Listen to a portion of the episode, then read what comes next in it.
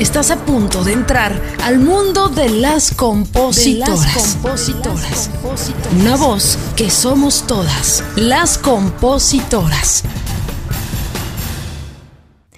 Queridas colegas, bienvenidas una vez más a otro episodio de Las Compositoras. Una voz que somos todas. Gracias por su sintonía, por estar cada jueves que estrenamos episodio al pendiente. El día de hoy tengo a una gran cantautora de invitada eh, mexicoamericana con un, una forma de interpretar muy entregada, también escribe sus propias canciones y quiero que conozcamos más de Angélica Gallegos. Yo la conocí a través de un video, de un cover, de una canción que, que me hizo y, y yo lo, vi ese video porque me lo enviaron y dije, esta chica trae eh, una forma de, de, sentir la música porque eso es muy importante, ¿no? Independientemente de la parte eh, técnica, yo creo que el corazón... Eh, un intérprete se nota, se nota en las primeras notas y creo que Angélica tiene y posee esa habilidad. Querida Angélica, gracias por eh, permitirnos este espacio de platicar, de charlar contigo en las compositoras. Oye, muchas gracias. Ya me dio, ya me dio pena, ¿eh? Porque creo que sé de qué video hablas. Y no manches, auxilio. O sea, muchas gracias, pero yo cuando iba empezando con mi canal, no, yo ni sabía tocar la guitarra, no la afinaba, yo así me las aventaba.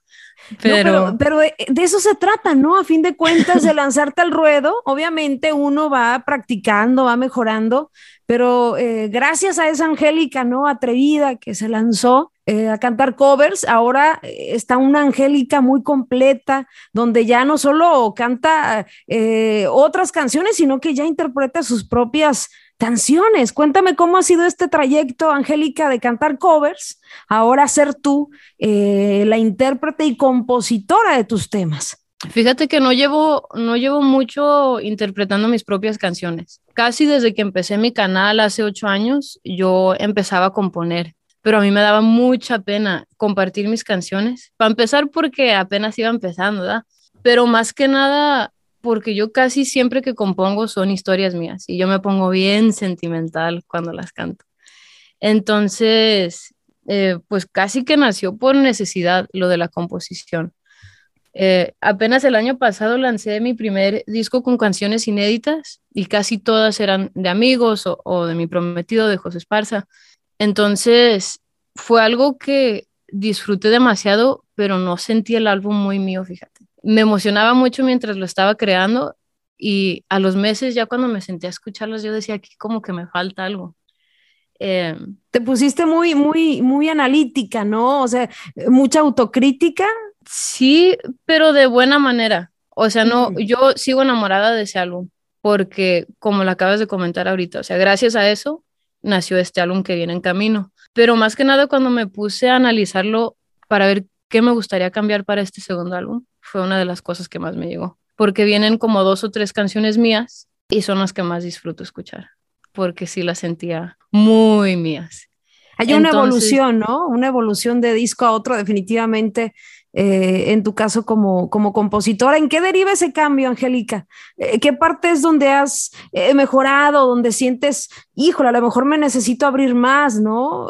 porque uno compone y es como confesarse, ¿no? Abrir el corazón es difícil. Sí, para empezar, yo creo que lo más importante es eso, que todas las canciones que vienen en este disco son mías. y la otra cosa a ver, a lo mejor voy a sonar muy borrachita aquí, pero yo llevaba varios años eh, que dejé de tomar y yo soy una persona muy ansiosa que analiza de más todo. Entonces, después de que nació Floreciendo, que fue el primer álbum y que se lanzó, eh, yo me metí mucho más en las rancheras, que es, lo, que, lo que crecí escuchando. Y al tiempo de meter voces para este segundo álbum, me eché unos shots de tequila.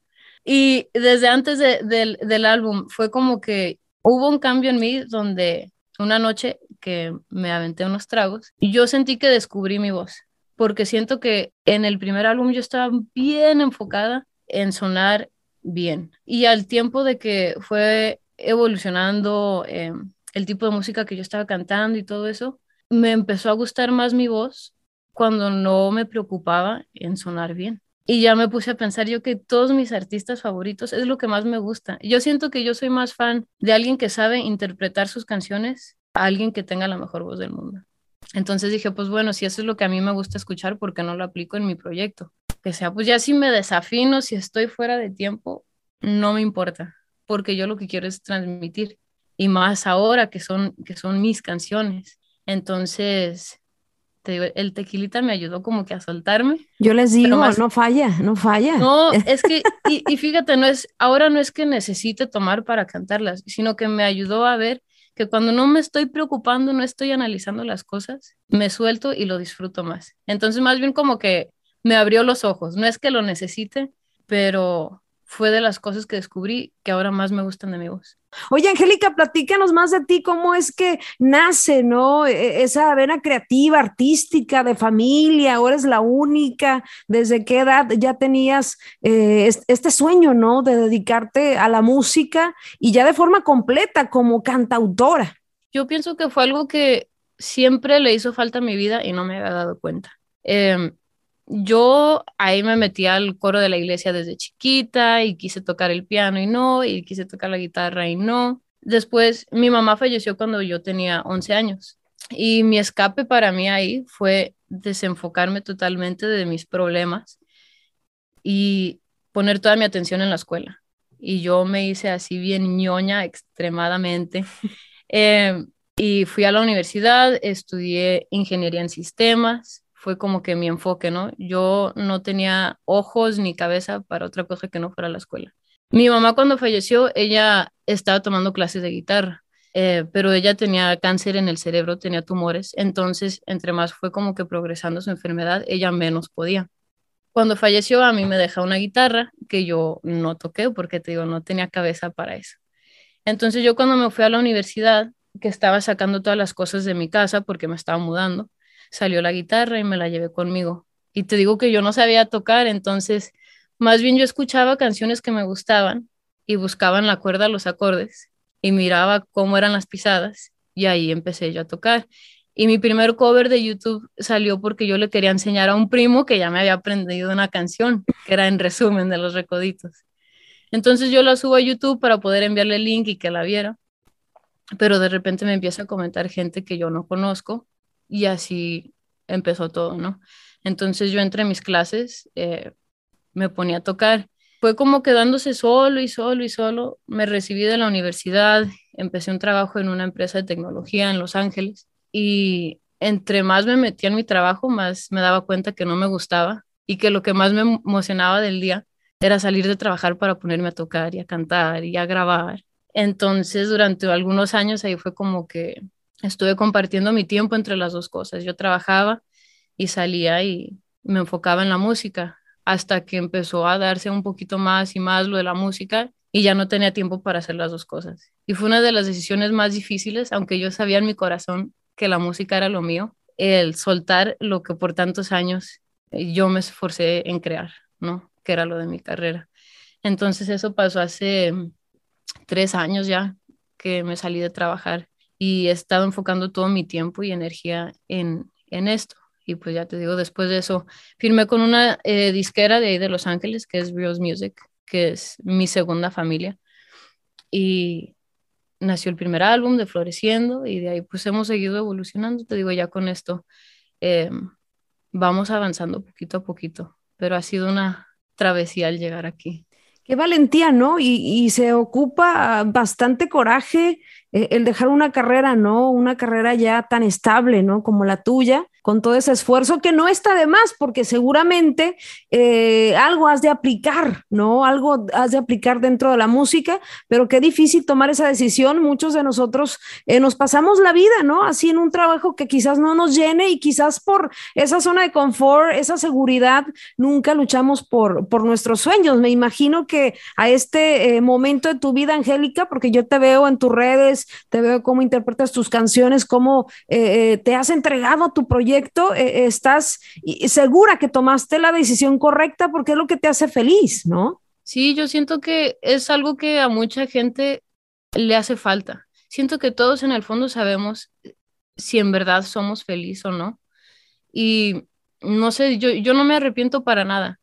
aunque ahorita yo todavía lo esté batallando y no sé, yo de repente me pongo a pensar, ¿verdad? Si estuviera trabajando todavía, no manches, ya donde estuviera, las cosas que tuviera, eh, más que nada la estabilidad eh, en cuestión de dinero, de mi salud mental, sabes, en que todos los días es lo mismo y sabes que si haces estas tres cosas te va a ir bien. Y la música no, la música es muy insegura. Eh, pero no me arrepiento para nada. Y de repente veo a amigos que a lo mejor dejaron de hacer música por lo mismo, por más que nada por miedo, y yo les veo sus ojos y veo mucha tristeza. Y a mí no me gustaría estar en, en esos zapatos nunca, ¿sabes? El estar arrepentida de, de no haberlo hecho. No, y te felicito porque te digo, sí es, es algo muy, muy, muy valiente de tu parte y, indiscutiblemente no lo hubieras dejado si no sintieras el cariño de la gente porque ya tienes a tu nicho, a tus seguidores. Yo creo que dentro de uno también está la sinceridad, ¿no? Con uno mismo de decir, oye, yo le tengo fe a mi proyecto y yo creo que en tu caso pues tienes ahí todas las posibilidades de, de seguir eh, brillando como, no solamente como intérprete, sino que también como cantautora. Cuéntame de este tema, de cómo le hace la gente, porque hablando de esos momentos complicados, no solamente de decisiones, sino también de, de esos duelos, ¿no? De esas pérdidas. Ya lo dijiste con tu mami que murió cuando eras una niña prácticamente y, cómo se ve reflejado también, ¿no? Eh, este dolor en esta canción de cómo le hace la gente. Pues es una canción que cada vez que la escucho yo sufro un poquito, pero así como sufro, yo voy sanando te decía que esto de la música para mí era como que algo que yo necesitaba en mi vida, porque así como estaba tan enfocada en otras cosas, yo estaba ignorando demasiado mis problemas. Y esto para mí se ha convertido en una terapia. Este tema de cómo le hace la gente, pues yo fue una canción que, que le compuse a mi mamá y más que nada pensando en la situación y cómo de repente cuando nos llega la tristeza, era lo que siempre me preguntaba, como que, ok, a, qué hora me va a dejar de doler, cuándo lo voy a superar. Y yo miraba a otra gente que pasaba por situaciones a lo mejor similares y yo las miraba bien y decía como que, ok, pero yo, ¿qué me hace falta para a lo mejor superarlo? Hasta que me doy cuenta que no. Pues las cosas no se superan y de repente estás bien y de repente lo tienes que llorar y está bien. Entonces, para mí fue así una catarsis extrema el componer esta canción. Eh, el año pasado yo soy de Calvillo, Aguascalientes. Eh, estuvimos como seis, siete meses viviendo allá. Y yo también fue justamente cuando empecé a ir a terapia, a platicar con una psicóloga. Y estaba en una etapa bien rara porque yo a cada rato voy a Aguascalientes y a cada rato me quedo en esa casa, pero siento que traía mis sentimientos así todos revueltos porque yo miraba como espacios de la casa y estaban todavía exactamente como mi mamá los había dejado. Y entró al cuarto de mi papá y ahí está todavía su bolsa de mano con todo exactamente como ella lo había dejado. Entonces siento que me removió así bastantes sentimientos y fue así una noche de estar a llorar y llore. Nos estaba visitando un amigo de Tijuana, Víctor Pinedo, y estábamos José, él y yo. Y luego la noche anterior me acaban de atropellar a mi perrita. Y yo estaba así, no, yo estaba así bien mal. Y en esa noche salió esto. Yo le dije a mi amigo, Ay, disculpa, yo sé que vienes en plan de vacaciones, pero... pero traigo mil emociones, ¿no? Sí, él, pero él también es compositor, entonces pues ahí nos sentamos los tres y nació esta canción. Yo no pensaba interpretar, la compusimos y ahí la dejamos y nunca se movió. Te digo, fue el año pasado, hasta este año que empecé a seleccionar temas pues decidí meter esta canción al, disco. Y ha sido bien difícil porque le he llorado bastante. El video oficial también de esto lo grabamos allá en, en Calvillo y metí ahí videitos de mi mamá y así. Y antes de que saliera, invité a mi papá y a mi familia a, aquí a cenar a la casa para que vieran el video. Entonces es como que todo un proceso que me ha llevado esta canción, pero lo aprecio demasiado. Lo, mi cosa favorita de, de todo esto es leer los mensajes de la gente que se identifican con la letra y que me hacen sentir que no estoy loca y que no soy la única que siente estas cosas. Entonces, no, e, e, eso a mí este fin de semana me ha tenido muy contenta el, leer todas estas cosas. Una muchacha particular me escribió, o sea, hace ocho años que falleció mi mamá y yo sentía que tenía algo atorado y no me podía desahogar. Y por azares del destino me salió tu canción. Aquí fui a escuchar la canción y se llevó toda la noche llorando y me siento bien a gusto. Siento que saqué todo eso que no podía. Entonces, te digo, yo le he sufrido mucho a esta canción, pero también siento que a mí me ha ayudado y ahora está ayudando a, la gente que me escucha. Eso es lo, mágico de las canciones, ¿no? Que eh, no solamente tú te sanas, sino que eh, esa sanación se vuelve masiva, ¿no? En un sentimiento tan único, tan propio, eh, ese sentimiento de que se sientan identificadas, Angie, yo creo que lo vale todo, ¿no? A fin de cuentas lo vale todo. Y para ti era necesario, ¿no? Definitivamente hacer esta canción. cuéntame de, de, esa Angie compositora, ya lo dijiste, soy de las que escribe cuando realmente trae la emoción a flor de piel, no eres de las que se siente a diario escribir, simplemente cuando te atrapa algo en tu corazón o, ya tienes esa disciplina de, escribir o, forzarte un poco a, hacerlo? Siento que es a lo mejor micha y micha. O sea, cuando yo me pongo a componer sola, sí siento como que necesito dejar que se den más las cosas y también soy de la mentalidad que a, a veces no es buena esta mentalidad de que así como escribo una canción, casi siempre así la dejo. No me gusta moverle mucho porque siento que fue el sentimiento que salió y así se debería de, quedar.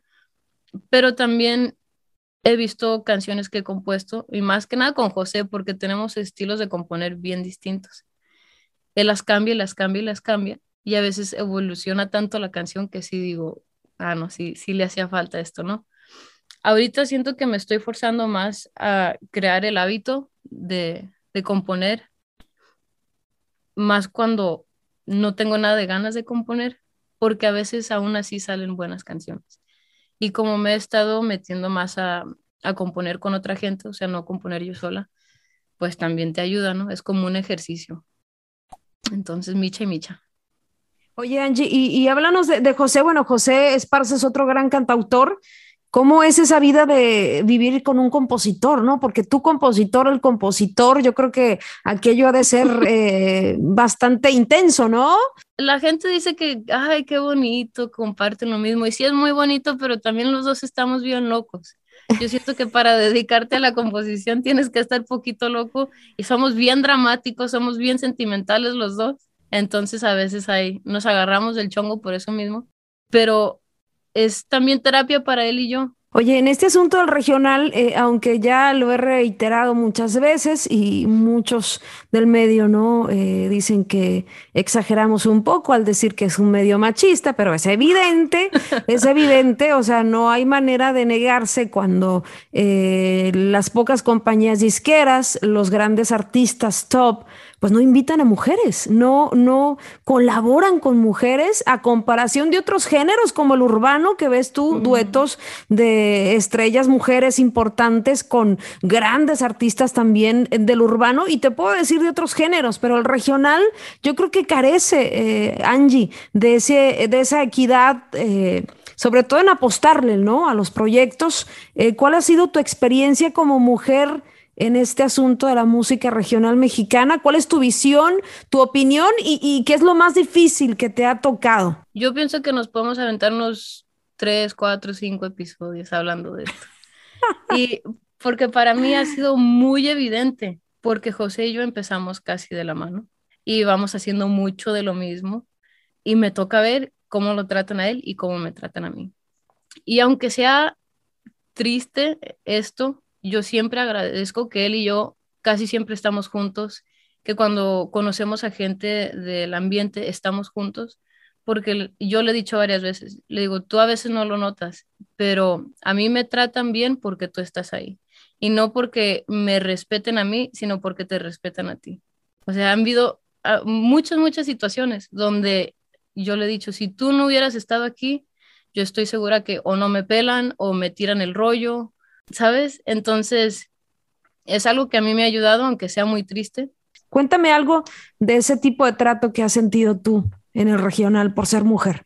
Es que, y lo, ves, son, son aquí dos situaciones diferentes, ¿no? Como cantante, simplemente no me ponen atención. No siempre, pero han habido casos, ¿no? Si estamos no sé, en una bohemia con gente de la industria, eh, cantan dos, tres, cuatro, cinco personas y todos están muy atentos, me toca a mí, se agarran en el celular o se agarran platicando, ¿sabes? Es como que nada que ver. Como compositora, y no solo a mí, sino son cosas que yo he escuchado de varias mujeres en la industria que a mí siempre me gusta corregir cuando yo las escucho, que dicen, ah, fulanita colocó tal canción, ha de ser porque se acostó con tal y tal y tal. O ah, fulanita colocó esta otra canción que compuso con fulanito. Ah, yo creo que ella ni aportó. Y son cosas que siempre, siempre, siempre escucho. Sí, es, muy trillado. Eso es muy trillado. Eh, y me ha pasado a mí desde muchos años, ¿no? Y yo creo que sigue pasando porque seguimos en, la poca evolución de darle a la mujer, ¿no? El, mismo valor, ¿no? Yo no escucho eso de los, de los hombres, ¿eh? Yo no escucho de un compositor nunca, oye, colocó fulano este tema con Cristian Nodal. No, pues es que seguramente le anda rimando el camarón a Cristian Nodal, ¿no? O sea, ¿cuándo? No, no existe eso. A mí se me hace muy triste porque siento que también a uno le, le quita mucha credibilidad y de por sí es difícil y uno se desanima escuchando esas cosas. La otra cosa que a mí no me gusta escuchar es cuando, o, o lo que a mí siempre me dicen, ¿no? No, es que para que tú pegues es casi imposible.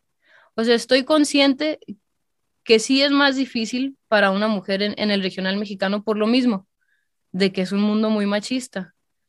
Pero que te digan no vas a pegar simplemente porque eres mujer, a mí me causa mucho coraje. O que me digan, no es que siempre tienes que andar arreglada.